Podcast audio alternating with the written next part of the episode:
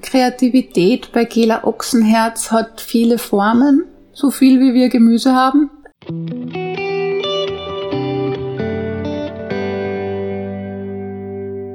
Kreologen, Dialog. Der Podcast mit Sarah Iris Mang im Gespräch mit inspirierenden Gästen. Welche Umgebung braucht es, um neue Ideen entwickeln zu können? Was bereichert den eigenen Schaffensprozess und was kann hinderlich sein? Motivation. Wie gelingt es dran zu bleiben? Lasst uns gemeinsam in die Welt des heutigen Gasts eintauchen.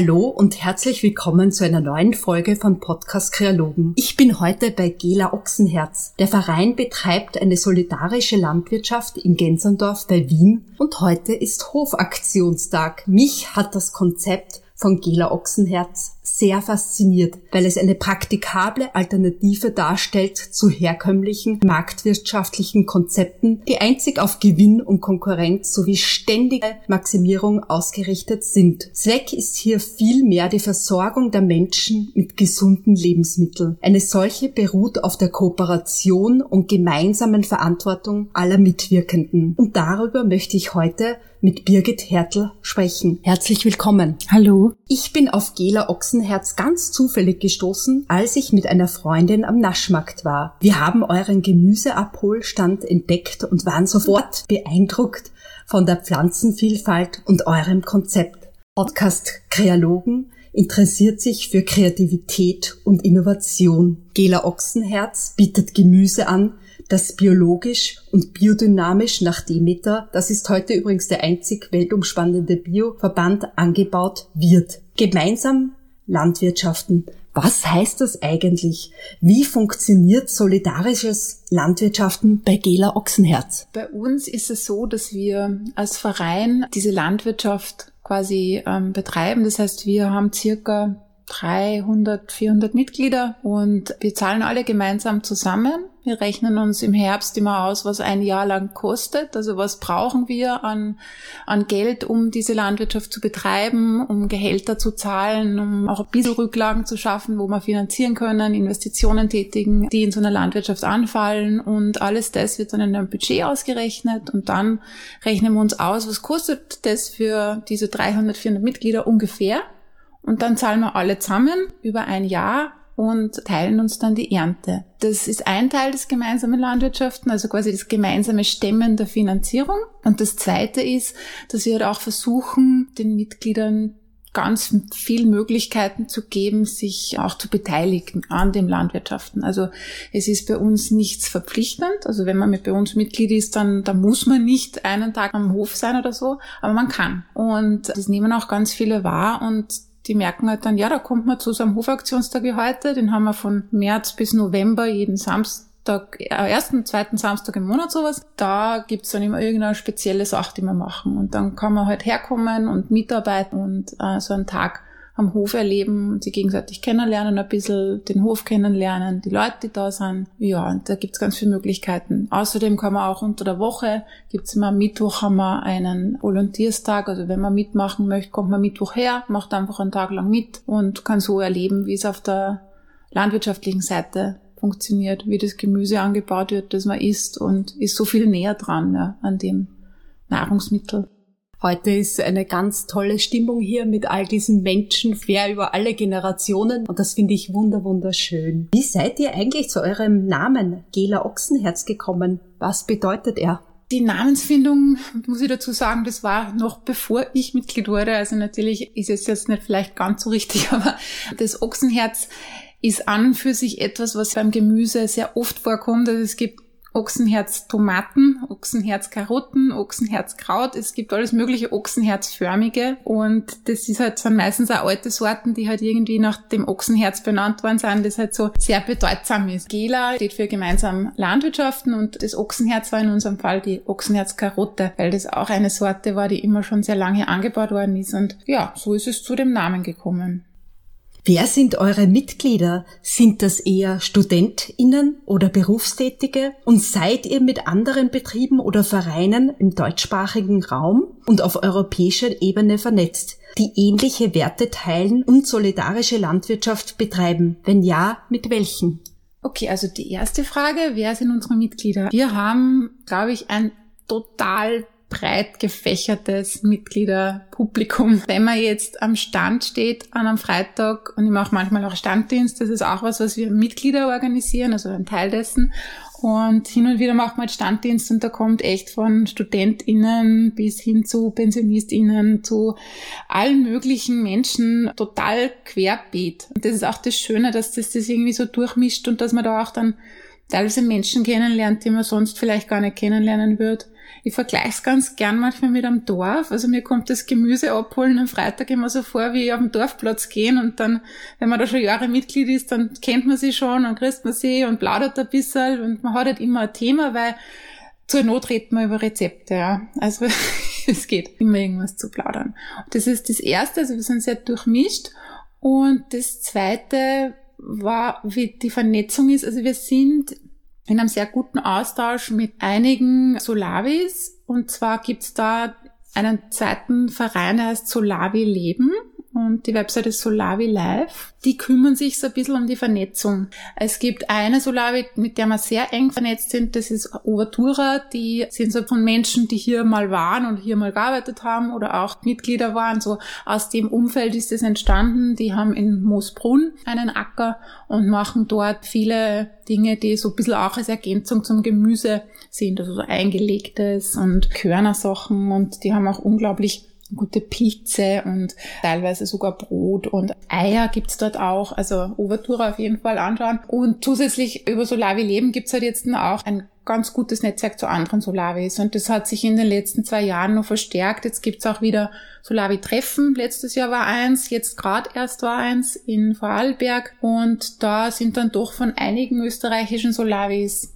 Menschen anwesend und tauschen sich halt aus und da ist auch immer ganz interessant, wie viele verschiedene Zugänge das gibt. Manche machen so, manche machen so. Also Solavi ist schon ein sehr weiter Begriff auch, aber eigentlich steht immer im Zentrum, dass man möglichst, möglichst eben die Menschen nah an der Landwirtschaft hat und den Konsumgedanken ein bisschen wegkriegt und das eher, dass das Nahrungsmittel, Gemüse oder manchmal sind ein paar andere Produkte auch was wird, was, was ein bisschen fairer verteilt ist auch.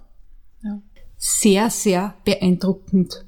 Ein Verein wie Gela Ochsenherz braucht viel Engagement und Zeit von allen Mitgliedern. Das Bewirtschaften der Felder an sich, die Ernte, die Auslieferung der Ware und dann noch die Sichtbarkeitmachung auf Social Media und die Kommunikation innerhalb des Vereins. Wie funktioniert die Aufgabenverteilung und was kann hinderlich sein? Gute Frage. Ja, also bei uns und das ist natürlich wahrscheinlich auch bei jeder Solavi wieder anders. Ja? Also bei uns ist es so aufgeteilt, dass die Kernaufgaben am Hof, dafür haben wir Angestellte. Also wir haben Menschen, die schon seit Jahren in der Landwirtschaft tätig sind, die das gelernt haben, die sich da gut auskennen, die machen das und wir Mitglieder helfen mit. Sagen wir so, die Menschen, die hier angestellt sind, sind auch Mitglieder. Also das ist quasi innerhalb des Vereins, aber die bekommen halt Zahlt dafür. Und dann gibt's so diese extra Aufgaben, die rund um das Ganze sind. Also das wäre so der innere Ring der Aufgaben ist die Landwirtschaft und der äußere Ring ist dann die Verteilung vom Markt weg, dann die Verteilung und auch die Bewerbung, Organisation von Festen, alles was so ein bisschen das Extra ist, ja, das übernehmen dann Mitglieder auf freiwilliger Basis. Ja. Und bei uns ist es zum Beispiel eben auch Dinge wie Website betreuen, Rezepte schreiben, Newsletter schreiben oder Standdienst. Es gibt eine sehr große Gruppe an Menschen, die eben am Freitag den Stand betreut und die sich da immer untereinander absprechen, wer wann kommen kann. Und dann, genau, und auch bei Festen gibt's halt immer eine Gruppe, die sich dann kümmert drum. Und wir haben da auch einmal im Monat ein Treffen, das heißt dann Community-Treffen und da trifft sich dann eben der Teil der Menschen, der rund um die Landwirtschaft das Restliche organisiert. Kommunikation ist ganz zentral für die Vernetzung, auch um Ideen auszutauschen. Ich selbst komme von einem Biobauernhof und das hat mich nachhaltig geprägt. Die Bewirtschaftung der Felder ist sehr arbeitsintensiv. Das Sehen, später das Jäten, das heißt das Unkraut in Schach halten, nicht zu vergessen die Schnecken und dann, weil wir jetzt Herbst haben, die Erntezeit. Was ist für dich bzw. euch als Verein daran das Schöne? Und was motiviert dich und die anderen im Verein mitzuarbeiten? Hm. Also ich glaube, das Schöne dran ist eine spezielle Tätigkeit, die man am liebsten macht. Kommt drauf an. Persönlich ich tu wahnsinnig gern Beikraut ausreißen, besonders wenn es am Abend davor geregnet hat. Es ist einfach so befriedigend, wenn die ganze Wurzel rausgeht. Es ist, glaube ich, alles schön. Also das ist immer so, es ist im Frühling am ersten Hofaktionstag, da tun wir immer pikieren. Ja, und da sind dann alle immer ganz so, was, diese kleinen Pflanzen, oh mein Gott, die werden alle so groß. Und besonders beim Sellerie, das sind so Mini-Pflänzchen. Und wenn man die dann im Herbst stehen sieht und sie denkt, oh hey, wenn aus dem, was ich da ausgesetzt habe, ist dieses Ding geworden, ja, dieses Gemüse ist da gewachsen. Und dazwischen halt auch, ich meine, dieses, also Beikraut ausreißen ist super und Schnecken haben wir Gott sei Dank nicht so ein Problem da. Also das ist die, die trockene Gensandorfer Gegend bei uns. Macht dann, hilft dann manchmal doch. Aber auch ja, jetzt eben beim Ernten ist es, glaube ich, ich glaube, das wirklich super nicht dran ist, wenn man dann mal da ist. Erstens mal kriegt man einen Bezug dazu, wie viel Arbeit da einfach reingeht. Dann aber auch irgendwie, wie, wie meditativ das sein kann, wie schön es auch ist, mit anderen gemeinsam das machen, weil man fängt dann meistens die interessantesten Gespräche an. Also gerade beim Beirat aus. Ich mache total Werbung fürs Beirat ausreißen, aber gerade da hat man die besten Gespräche. Und ja, aber auch, also auch, auch wenn man mal setzt oder so, ja, also wir haben so einen Traktor, da kann man hinten dann so die kleinen Pflänzchen reinhängen und da setzt man dann an einem Tag zu zwei, zehntausend Pflanzen und dann ist man am Abend einfach, denkt man sich, das kann nicht sein, dass das geht. Ja. Und am Schluss isst man's und das ist irre viel wert. Und ich glaube, dass das alles gemeinsam ist das, was die Leute dann auch schätzen.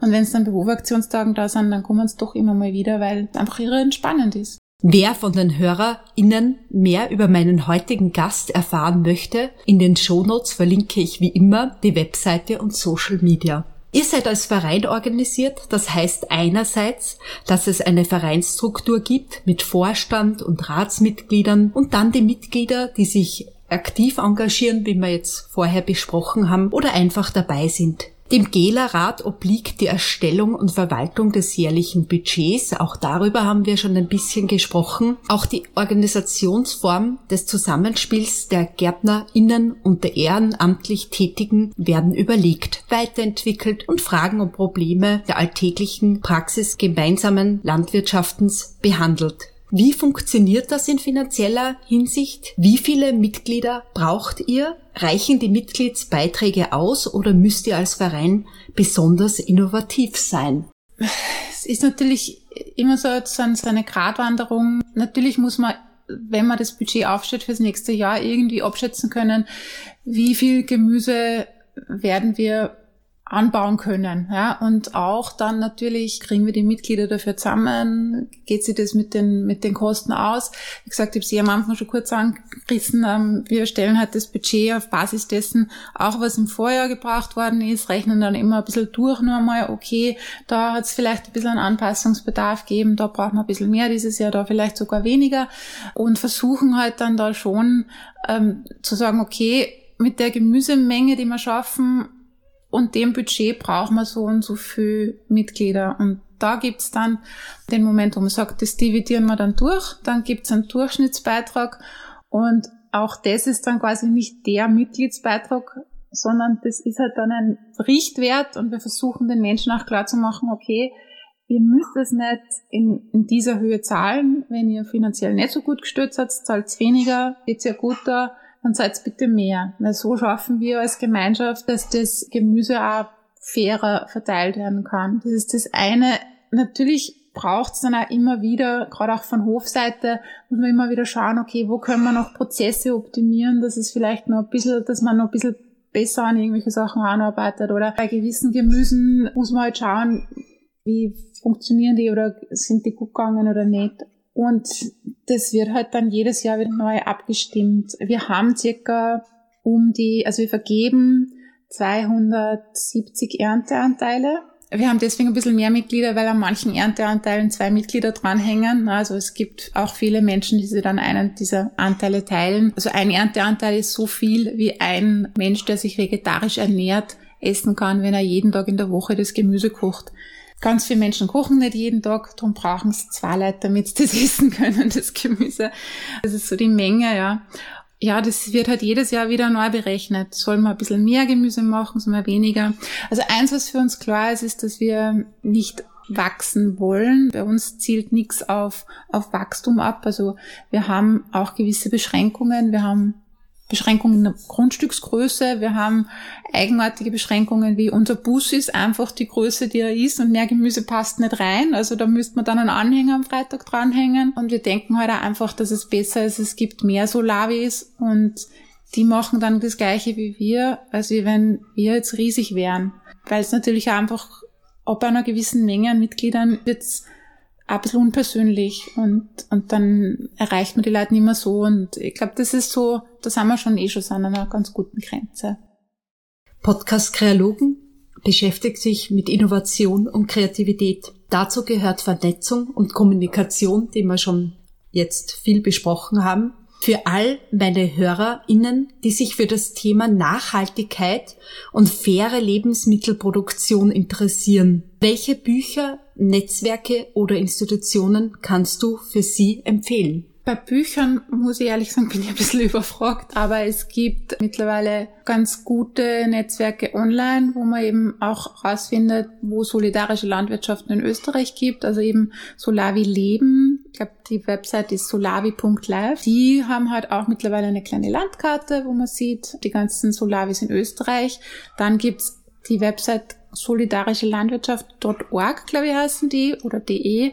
Das ist der deutsche solidarische Landwirtschaft Dachverband und die haben auch eine sehr große Liste an solidarischen Landwirtschaften, was natürlich an das Thema auch sehr angrenzt an Food Corps, aber mit denen haben wir weniger direkten Kontakt, aber auch das würde ich Menschen, die jetzt sich für das interessieren, nahelegen, weil man über das dann auch wieder ganz andere Dinge wie Kaffee oder so auf faire Art und Weise einkaufen kann, die wir natürlich hier nicht anbauen können. Es ist dann immer wieder erstaunlich, wie viel solidarische Landwirtschaft es gibt und wie schnell man eine findet in der Nähe von irgendwem.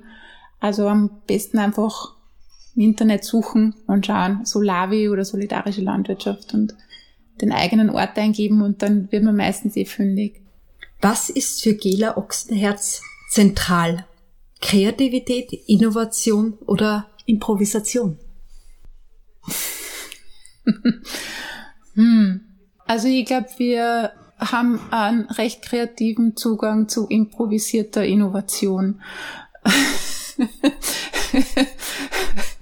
Wenn man das so sagen kann. Also gerade durch das, dass auch bei uns die Struktur innerhalb vom Hof und auch vom Verein sehr unhierarchisch ist, sehr flach, gibt's immer wieder Dinge, die irgendwem einfallen, die dann halt manchmal gemacht werden, manchmal versickert es auch wieder. Es ist, oft ist es auch so, dass man natürlich diese Landwirtschaft, das braucht unglaublich viel Kraft und unglaublich viel Arbeit und unglaublich viel Einsatz und für Dinge, wo man sich manchmal wünschen wird, dass man mehr Raum hat dafür. Also gerade so diese innovativen Sachen oder die kreativen Sachen, da ist meistens dann auch manchmal, oder manchmal der Moment da, wo man sagt, ah, das würde man so gern machen, aber irgendwie geht es sich dann oft hinten und vorne in einem Jahr nicht aus, ja. Also, weil einfach der Verein, das ist so arg, ja, du hast halt dieses Gemüse und das ganze Jahr und das läuft so dahin und du kannst das nicht aufhalten. Also, es ist wie ein großes Rad, ja. Und da gibt so viel zum Tun und dazwischen dann neue Sachen zu machen oder irgendwas, in irgendeine Richtung nur zu groß zu verändern, ist manchmal gar nicht so leicht. In kleinen Schritten gibt es dann immer wieder Dinge, wo man sich denkt, ach, das hat jetzt gut funktioniert oder da haben wir, haben wir das ganz, ganz gut in eine Richtung gebogen, in die es dann weiterläuft. Denken wir mal, es ist ein bisschen wie so ein Segelschiff. Da kann man auch nicht gleich beim Ruder anreißen und es geht in irgendeine Richtung, sondern es ist ein langsames in eine Richtung drücken und dann einmal schauen und dann irgendwann merkt man, ach, das hat gut gepasst. Birgit, Bitte vervollständige den Satz. Kreativität ist für mich. Der eigenen Persönlichkeit manchmal ein bisschen Lauf lassen zu können und es in diversesten Formen nach außen zu tragen. Und wie würdest du den Satz vervollständigen? Kreativität und Gela Ochsenherz? Kreativität bei Gela Ochsenherz hat viele Formen, so viel wie wir Gemüse haben. Das fängt an bei, was die Leute mit irgendwas kochen. Dann geht es hin zu, wie wir manchmal mit Dingen umgehen, wie wir auch mit Situationen oft kreativ umgehen müssen, weil es nicht immer das Rezept für alles gibt. Herzlichen Dank für das Gespräch. Danke. Liebe Podcast-Kreologen, HörerInnen, was für ein spannendes Thema heute. Nachhaltige und solidarische Landwirtschaft. Jeder und jeder kann einen individuellen Beitrag leisten. Das haben wir heute von Birgit erfahren. Herzlichen Dank an dieser Stelle auch an Judith, die mir vorab ihre Fragen hat zukommen lassen. Ich lade meist ein bis zwei HörerInnen ein, beim Podcast aktiv mitzuwirken. Du möchtest das auch einmal? Dann schreib an kreologen.saramang.de. Bis zum nächsten Mal.